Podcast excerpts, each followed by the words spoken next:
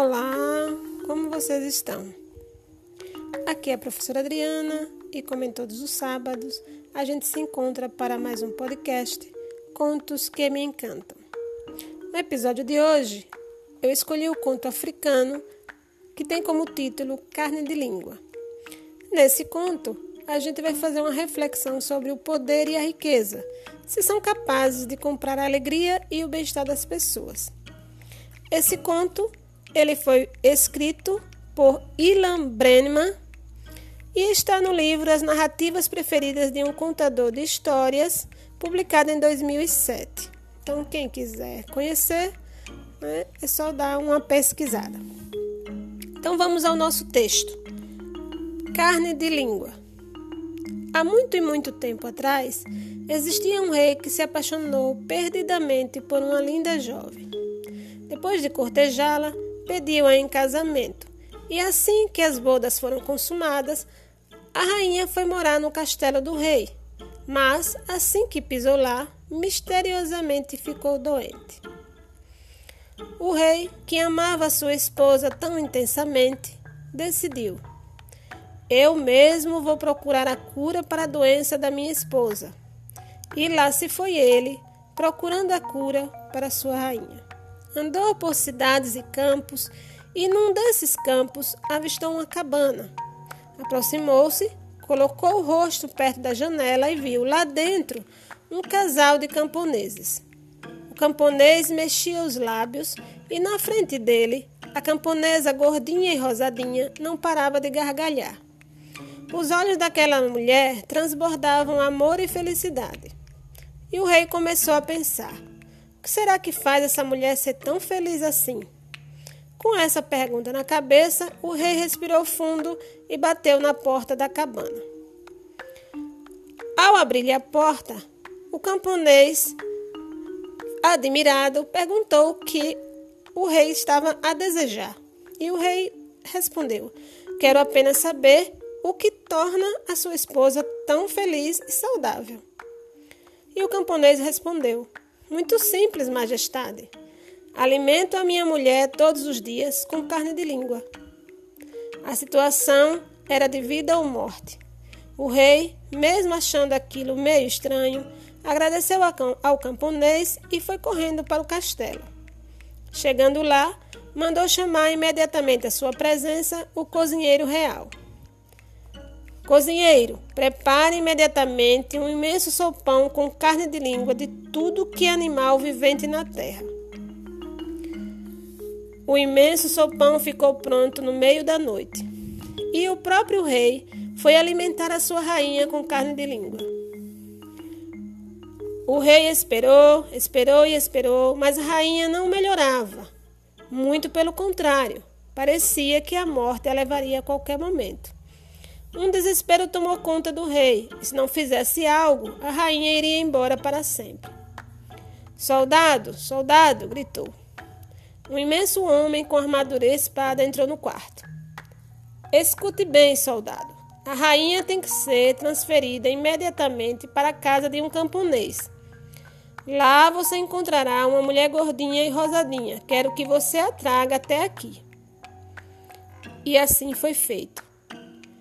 A troca foi executada. E assim que a camponesa entrou no castelo do rei, ficou doente misteriosamente. Passado alguns dias, o rei então decidiu ver como estava sua rainha. Chegando na cabana, pôs o rosto na janela e não podia ser. A rainha estava gordinha, rosadinha e gargalhava como nunca ele tinha visto antes. Na frente dela, o camponês não parava de mexer os lábios. O rei então bateu a porta.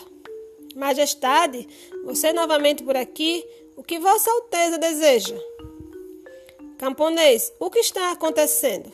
A sua esposa está morrendo no meu castelo e a minha está toda feliz e saudável aqui na sua frente.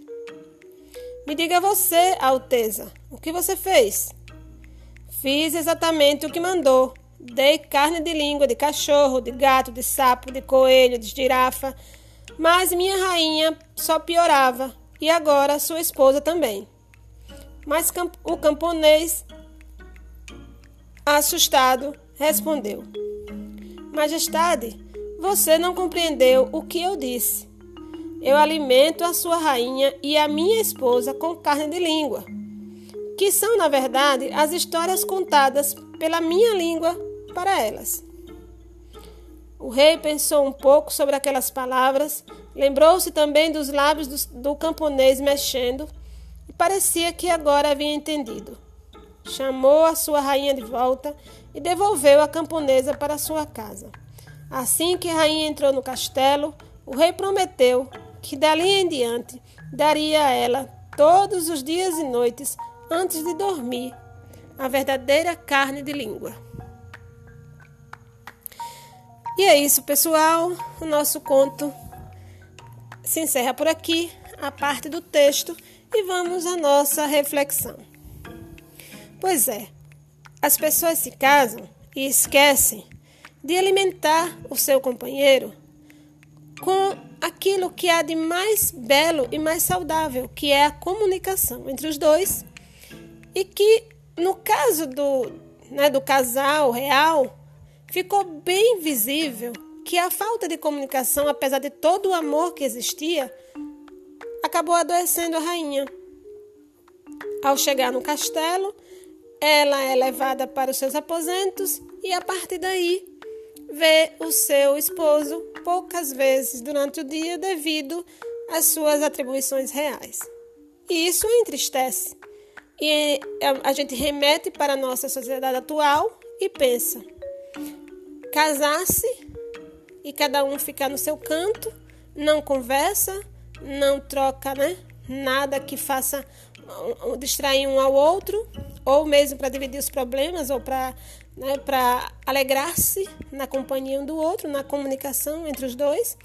Isso vai afastando, e esse afastamento, quando há amor, acaba provocando o adoecimento da pessoa, a tristeza né? a profunda solidão, a agonia que os afasta e adoece a alma daquele que é mais frágil, né? que no caso era a rainha.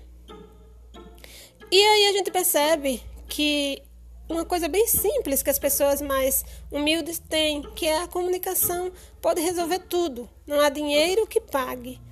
Né? Um, um casal que está em, em, em processo de de adoecimento né, do relacionamento, é, não há dinheiro que faça eles ficarem juntos, mas sim uma boa amizade, uma boa relação de comunicação, uma boa troca né, de, de, de palavras entre eles pode salvar tudo. Então é isso. Carne de língua não é carne, né? Carne de língua remete ao processo de comunicação entre as pessoas que se amam. Né? Eu gostei muito desse conto, trouxe ele para vocês. Espero que tenham gostado. Se gostarem, compartilhem, que é a nossa, é, a nossa é, principal função, nosso principal objetivo aqui com esse podcast é levar essas reflexões para outras pessoas. Então, quero agradecer a quem está aqui comigo, que estiver me ouvindo, e de antemão aqueles que compartilharem para os seus conhecidos e amigos, né? Então, muito obrigada. Até o próximo podcast, na próxima semana, se Deus quiser.